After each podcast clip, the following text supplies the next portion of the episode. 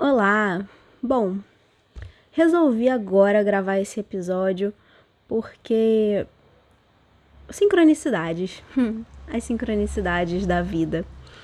Eu, outro dia, recebi um comentário em um dos vídeos do canal em que a pessoa falava que muitas vezes sente que não vai conseguir olhar para a própria sombra, mas que sabe da importância disso.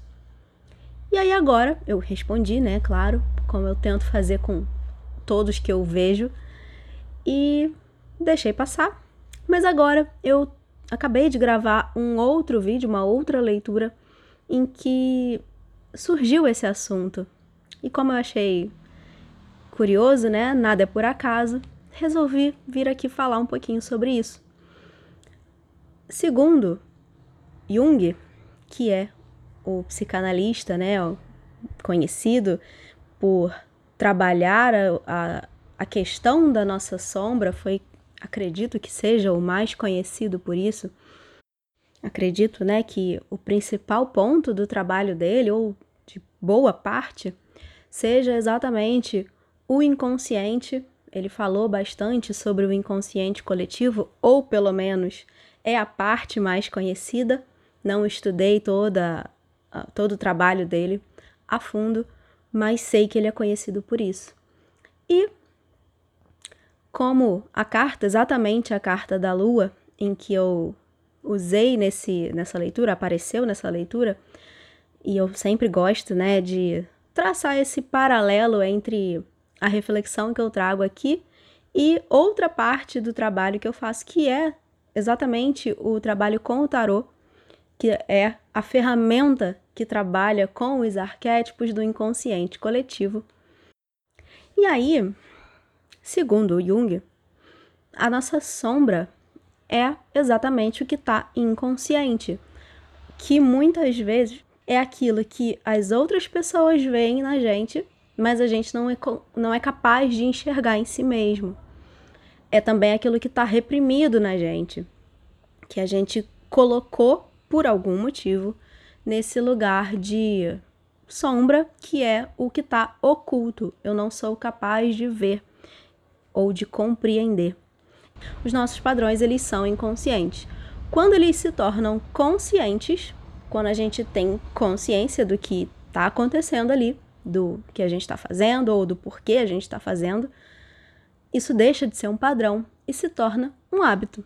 E aí, um hábito é uma escolha. Você escolhe se você segue fazendo aquilo ou muda.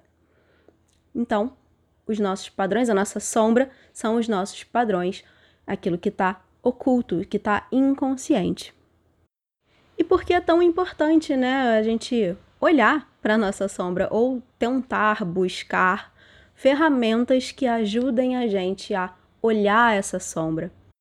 Na verdade, eu particularmente gosto de falar sobre acolher essa sombra, porque mesmo que a gente traga isso, né, a questão, a situação, o padrão, traga para consciência, por experiência própria, não é tão simples a gente conseguir tirar do, do caminho, sabe? A gente conseguir deixar isso para trás e, e trans, se transformar absurdamente a ponto de não mais fazer aquilo, não mais pensar daquela forma. Então, eu gosto da ideia de acolher. Eu, a partir do momento em que eu reconheço essa minha parte, eu sei que ela está ali, eu sei que ela vai agir em determinadas situações, situações que vão servir de gatilho para que aquilo venha para a superfície, então eu consigo criar uma estratégia de como eu vou lidar com a situação e comigo mesma nessa situação. Isso me, me dá um pouco mais de ferramenta para transitar na vida de acordo com o que vai me acontecendo. E acolher é também uma palavra que para mim é interessante, porque quando eu acolho algo ou alguém, eu não tô negando aquilo, eu não tô julgando, criticando, eu tô olhando com olhos amorosos. E como eu volta e meia preciso falar, porque as pessoas algumas vezes se, se ferem com alguns termos que eu uso nas leituras, apesar de tentar o tempo inteiro fazer da melhor forma, é, não quer dizer acolher amorosamente, não quer dizer pegar no colo e falar: ai, que gracinha, que coisa bonitinha. Não é isso. Eu não estou dizendo para você fazer da sua sombra um bichinho de estimação que você leva para todo canto com você. O que eu estou dizendo é para você reconhecer que aquilo faz parte de você e que vocês podem viver em harmonia. E isso é um ponto que eu trago da filosofia sistêmica. Se harmonizar com algo não quer dizer conviver. Por exemplo, um parente, uma figura que te causou feridas. Se harmonizar com essa figura não quer dizer conviver. Chegar para ela e perguntar como ela tá, dar um abraço, você não precisa fazer isso. Se você não quer ou se você não consegue.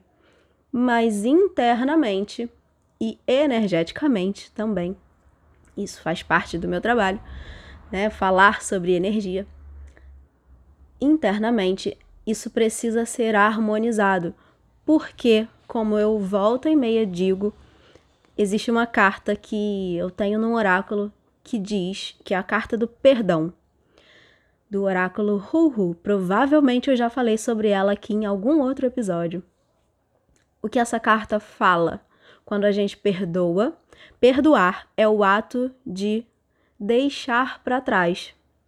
Se eu perdoo algo que até hoje estava me ferindo, me causando dor e sofrimento, eu consigo me libertar disso. Eu consigo não mais permitir que isso me afete, mas não é um não permitir ainda na dor, ainda com espinhos, sabe? Do tipo dá um chega para lá na coisa ou na pessoa ou no sentimento. É simplesmente ficar em paz com aquilo ali. Eu sei que isso aconteceu. Eu sei que não dá para mudar o que aconteceu. Então daqui para frente, em paz, em harmonia, eu escolho não permitir mais que isso me afete da mesma forma. E eu sei que é muito mais fácil falar do que fazer na prática, mas as práticas que a gente tem hoje em dia, elas ajudam bastante a começar nesse processo, começar a olhar para essas feridas, para essas dores e de pouco em pouco, nada faz milagre, né? Nenhuma prática, nenhuma pessoa é capaz de operar um milagre na vida de ninguém. Mas aí é que eu entro de volta na questão da sombra e do porquê eu comecei a gravar esse áudio. O mais importante é a gente tomar consciência, é a gente olhar e saber de onde está vindo aquilo porque se eu sei o que está causando essa reação em mim, eu consigo saber, começar pelo menos, né, a saber como eu contorno isso, como eu paro de reagir da mesma forma. Isso é tomar consciência. Isso é iluminar a sombra. Isso é tirar um padrão da sombra e enxergar ele como um hábito. E é por isso que é tão importante a gente de fato se dedicar a se conhecer, a se estudar, o autoconhecimento, né? É olhar para si mesmo, identificar as partes que ainda precisam de, de cura, identificar as partes que ainda precisam de trabalho, para que a gente comece a conseguir mudar os nossos hábitos, os nossos padrões, as nossas reações. E assim a gente consiga, na vida, ter relações mais harmoniosas, ter relações mais leves, mais saudáveis. E acredito eu que isso é o que muitas pessoas desejam, inclusive aquelas que nem sabem disso. Por que eu tô falando isso? Volta e meia, eu também recebo comentários e eu falo aqui sobre esses comentários porque eles são públicos. Se você entrar nos vídeos e ler, você vai encontrar. E volta e meia eu recebo pessoas que me atacam de um jeito que eu consigo reconhecer que eu servi naquele momento ou o que eu disse no vídeo serviu como gatilho para ela. E isso feriu, isso colocou o dedo na ferida dela. Mas uma ferida que não fui eu que causei. Já estava lá. Só que ela não consegue reconhecer que o que eu falei era para exatamente ajudar ela a enxergar isso. Ela só consegue reconhecer que alguém colocou o dedo na ferida, mas ela não sabe que é isso. Ela só me ataca, me xinga, diz que eu não sei, diz que. Enfim, várias coisas que eu já li. que, claro, né? Eu muitas vezes, algumas eu respondo, tento responder do jeito mais gentil possível, mas muitas vezes eu simplesmente oculto a pessoa do canal e ela nunca mais consegue deixar comentários para mim. É muito tranquilo para mim fazer isso, sabe? Mas eu gosto de observar. Eu gosto de ler e, e decifrar o que está por trás daquele comentário. Muitos deles têm dor. E muitos deles, desses que têm dor, tem também um, uma falta de consciência, uma falta de reconhecimento do que causou aquela reação na, naquela pessoa. E é exatamente aí que está a questão da sombra e do porquê é tão importante a gente olhar para ela, trabalhar, né, buscar trabalhar e acolher essa sombra. Mas eu quero dizer além, ir um pouco além. É importante deixar aqui registrado e te convidar também, né, para pensar sobre isso, que é exatamente nesse lugar, bom, se você não não sabe, o nosso subconsciente e inconsciente, se você pensar num, num iceberg, o nosso consciente, a nossa mente consciente, essa que tá aqui ouvindo, eu tô falando, você tá me ouvindo, tá aqui prestando atenção no que tá acontecendo, processando as informações. Essa mente, ela é só 5% da nossa mente.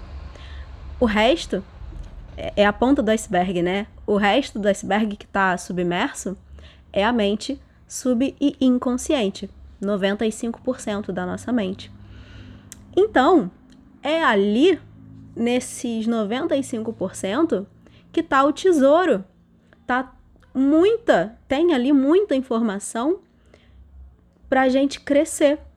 Ali tá tudo que a gente precisa para evoluir, para ascender, melhor dizendo. Eu vou começar a parar de usar a palavra evoluir. Depois eu explico por quê.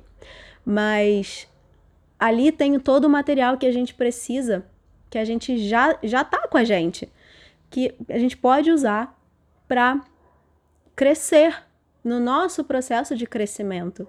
Porque é exatamente isso. Cada parte que eu acesso, que agora eu trago para a mente consciente, é material que me ajuda a mudar a minha perspectiva e mudar as minhas atitudes.